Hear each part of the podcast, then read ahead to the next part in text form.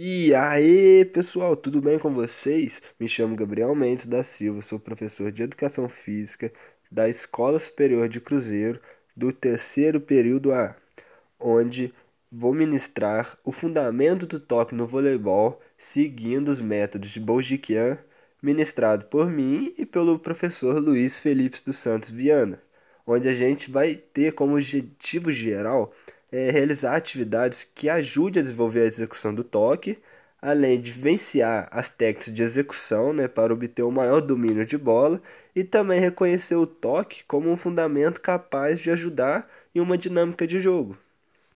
Fala galerinha, tudo bem com vocês? Como o professor Mendes já mencionou, eu sou o professor Luiz Felipe eu vou estar dando sequência agora falando sobre o objetivo específico. Então, o objetivo específico tem o intuito de estar ajudando essa determinada turminha a estar melhorando as suas habilidades motoras e estar executando da melhor forma possível, e aplicando tudo isso na dinâmica do voleibol. E sendo muito importante manter uma sequência pedagógica para deixar a aula mais estruturada. E aplicando exercícios educativos, formativos, tudo isso com aplicação no fundamento do voleibol. E os recursos materiais que foram utilizados para estar desenvolvendo esse plano de aula foi o uso de uma bola de vôleibol, uso de um arco, que no caso seria os bambolês, cones e o uso de uma corda.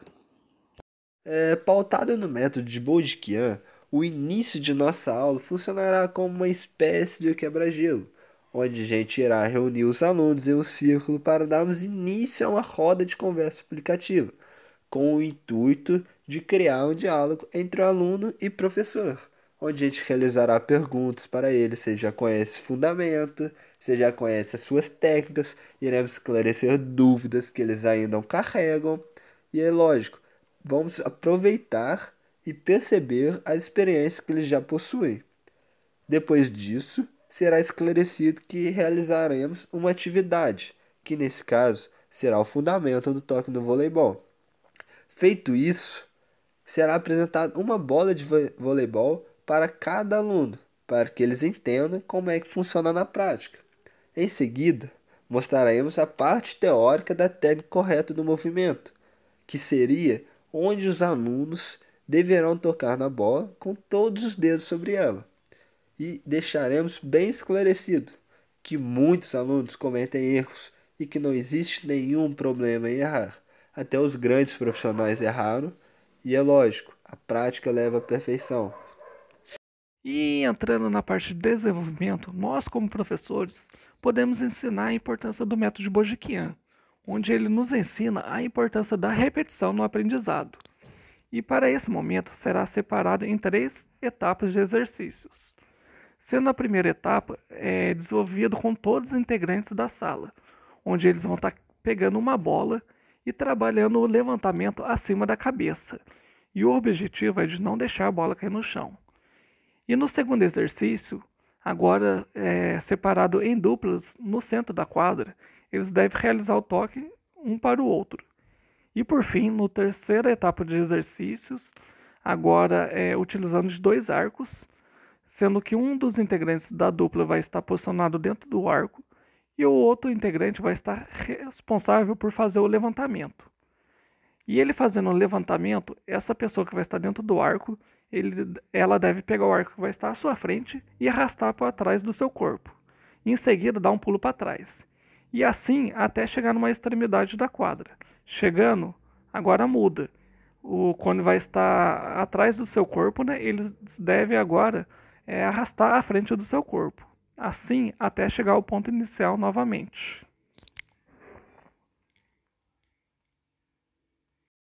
E entrando no encerramento, e Logo após todos os alunos já terem adquirido uma boa noção do fundamento do toque, agora iríamos separar a turma em dois grupos e realizando o jogo na prática agora, e apenas podendo utilizar apenas do toque.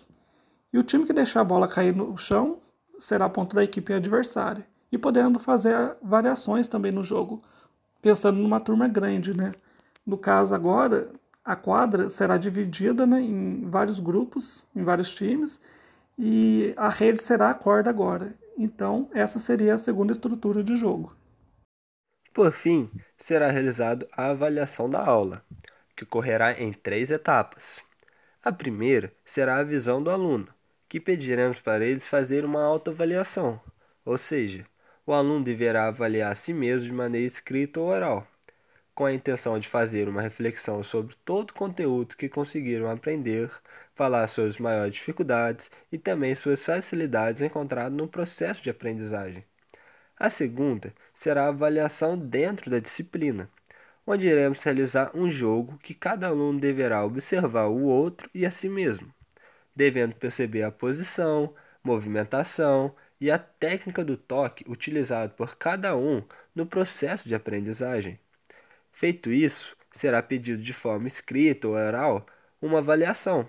E o intuito não é fazer uma comparação de um colega com outro, mas sim para avaliar você dentro de seus conhecimentos e também ouvir a visão de seu colega sobre você.